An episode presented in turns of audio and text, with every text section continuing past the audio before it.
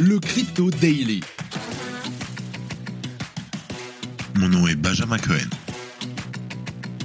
Et vous êtes bien sur le Crypto Daily. Le podcast qui traite de l'actualité crypto, NFT et métaverse. Dans vos oreilles, chaque jour, du lundi au vendredi. Bonjour et merci à tous pour vos messages d'anniversaire. Je ne me rendais pas compte du nombre de personnes qui écoutent et lisent le Crypto Daily chaque jour. Ça fait tellement plaisir et tellement chaud au cœur. Allez, on se retrouve tout de suite pour un nouveau résumé de l'actualité sur le Crypto Daily. Fun fact, est-ce que tu es abonné à la newsletter? Tous les jours, en deux minutes, toutes les news de l'actualité Web3. La meilleure façon d'être au courant de tout rapidement. Pour t'inscrire, rien de plus simple, va sur Twitter ou LinkedIn. Alors, dans l'épisode d'aujourd'hui, on va commencer et on va parler de stablecoin. Créer un stablecoin adossé à l'or physique qui soit échangeable même en cas de sanctions économiques, c'est le projet de la Russie et de l'Iran qui sont tous deux limités par la communauté internationale. À quoi cet actif va-t-il ressembler? En deuxième news, la sidechain Polygon se prépare à effectuer un hard fork aujourd'hui, le 17 janvier, notamment afin d'optimiser les frais de transaction sur le réseau lors des pics d'utilisation. Par ailleurs, la production des blocs sera réorganisée de manière à être fluidifiée au sein des différents validateurs. Et pour finir, Binance se rapproche de ses clients institutionnels avec l'annonce de Binance Mirror, une solution de stockage à froid qui permet aux investisseurs d'utiliser leur crypto-monnaie sécurisée à un ratio de 1 pour 1 à travers les différents outils de l'exchange. On ne sait pas encore si Binance Mirror sera un jour déployé auprès du grand public, mais ça ne saurait tarder. Mais avant tout ça, et comme d'habitude, le coin du marché.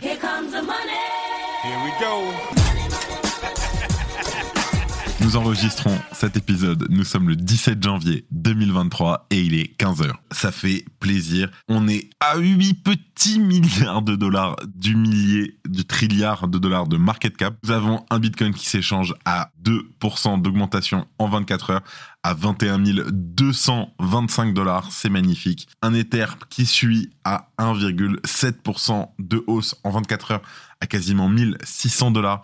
Le BNB en hausse de 1,2%. Le XRP n'a pas bougé. Le Dogecoin en très légère baisse et le Polygon en hausse de 2% le jour de son hard fork. Nous avons aussi le Gala en rallye à plus 13% en 24 heures. Allez, tout de suite, on n'a pas le temps, on passe aux news.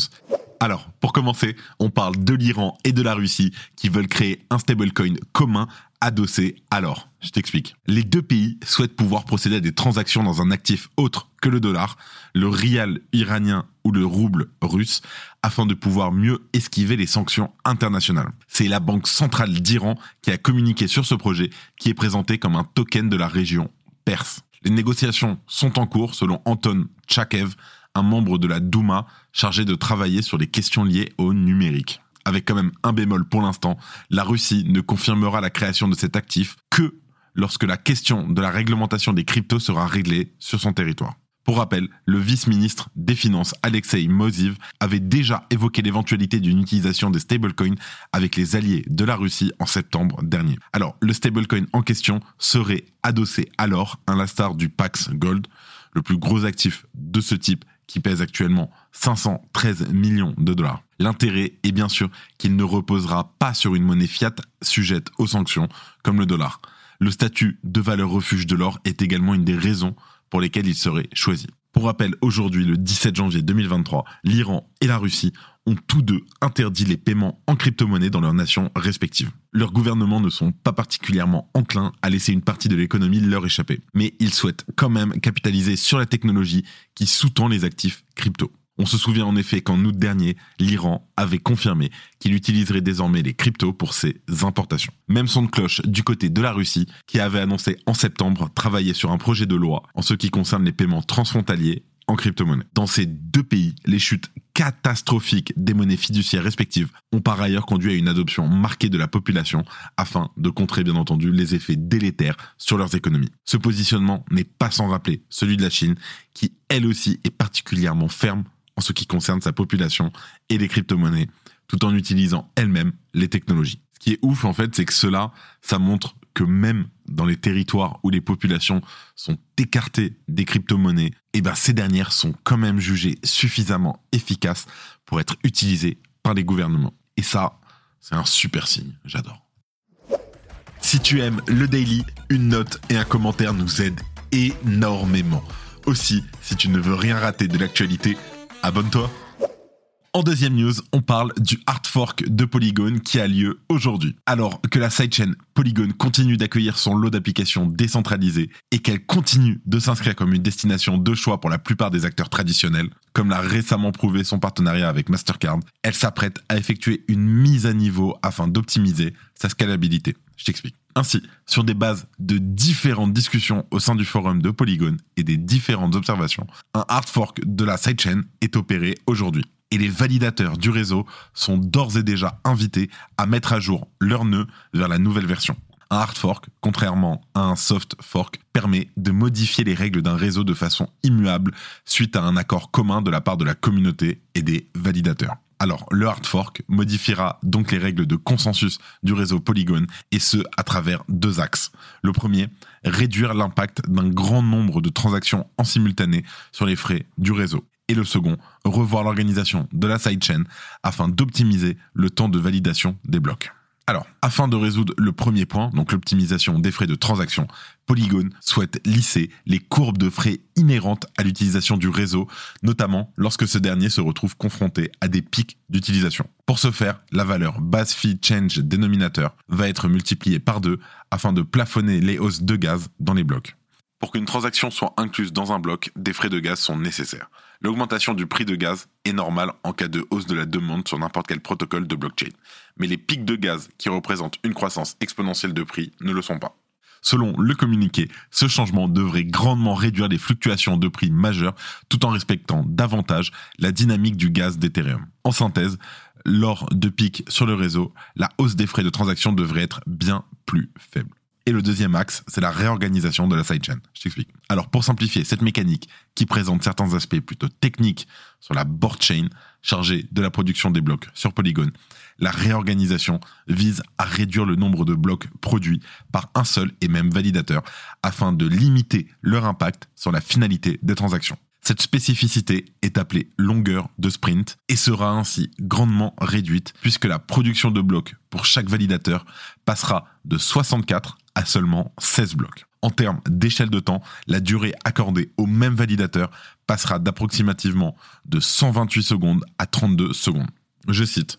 En réduisant la durée du sprint, le temps pendant lequel un validateur produit continuellement des blocs diminue. Le résultat, une diminution des risques qu'un validateur secondaire ou tertiaire, qui n'a pas découvert le validateur primaire, intervienne pour produire des blocs, ce qui réduit le nombre de réorgs dans l'ensemble.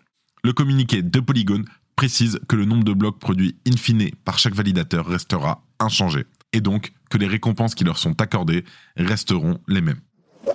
Merci d'écouter le Crypto Daily. Et dernière news, on parle de Binance qui lance Binance Mirror, sa solution 2 en 1 à destination des institutionnels. Alors Binance, un des rares échanges centralisés à ne souffrir que relativement du bear market, fait un pas de plus vers ses clients institutionnels avec une nouvelle solution de garde et d'investissement. Ainsi, Binance Custody, l'infrastructure de garde de fonds de niveau institutionnel dont les fonds sont ségrégés de Binance, lance Binance Mirror. Une solution innovante qui permet aux institutions d'avoir accès aux différents produits d'investissement et de négociation offerts par l'exchange sans avoir à y déposer de collatéral. Alors, selon le communiqué, les institutionnels souhaitant bénéficier de ces services offerts par Binance Custody auront l'opportunité de se créer un wallet dédié faisant office de passerelle entre l'exchange et la solution de garde. Ainsi, les clients de Binance concernés pourront profiter de leurs actifs à un ratio de 1 pour 1 sans que ces derniers ne quittent les coffres forts de Binance Custody. Jusqu'ici, Binance Mirror était disponible pour certains institutionnels sous forme de phase d'essai.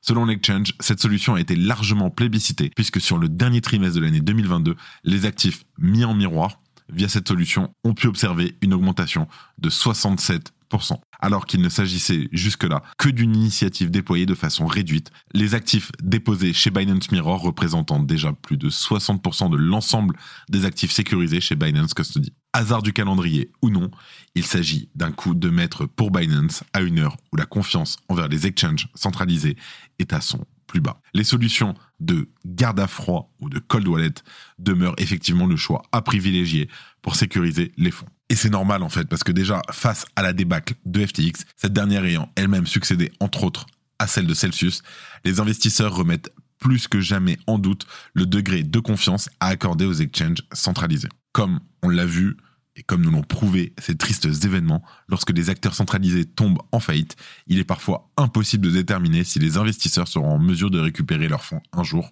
ou l'autre.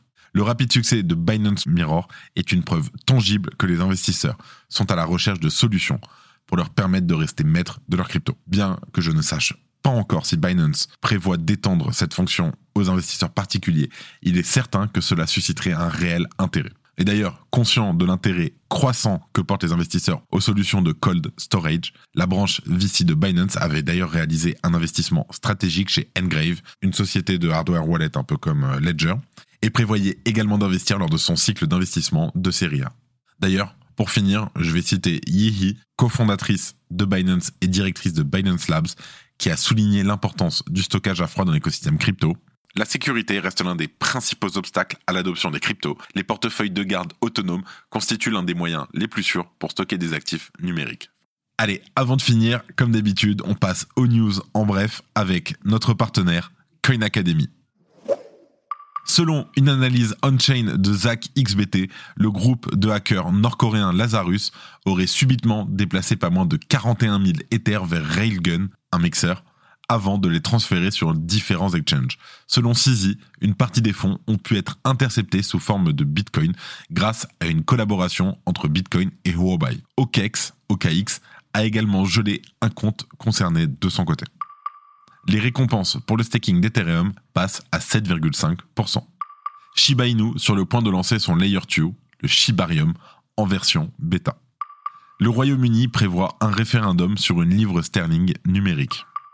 Binance burn 618 millions de dollars en BNB lors de son 22e burn trimestriel, soit presque 1,3% de la supply les liquidateurs d'Alameda Research ont subi des pertes d'au moins 11,5 millions de dollars depuis qu'ils ont pris le contrôle des comptes de trading d'Alameda. Nexo poursuit l'autorité monétaire des îles Caïmans pour avoir refusé son enregistrement comme fournisseur de services d'actifs virtuels. À partir de 2023, Vueling acceptera les cryptos pour réserver un vol. Le nombre d'adresses ayant au moins un bitcoin ou plus approche du million. Chaque année, depuis la création du Bitcoin, cette catégorie a augmenté en glissement annuel, sauf en 2018 et 2021. Et voilà, merci de ton écoute et surtout, merci d'être présent au quotidien. C'est tout pour aujourd'hui, c'est la fin de ce résumé de l'actualité du jour. Évidemment, pensez à vous abonner pour ne pas rater le suivant, quelle que soit d'ailleurs l'application que vous utilisez pour m'écouter. Rendez-vous aussi sur Twitter et LinkedIn pour d'autres contenus d'actualité exclusifs. Je crois que j'ai tout dit, faites attention à vous et moi, je vous dis à demain. C'était Benjamin pour le Crypto Daily. Merci et à très vite.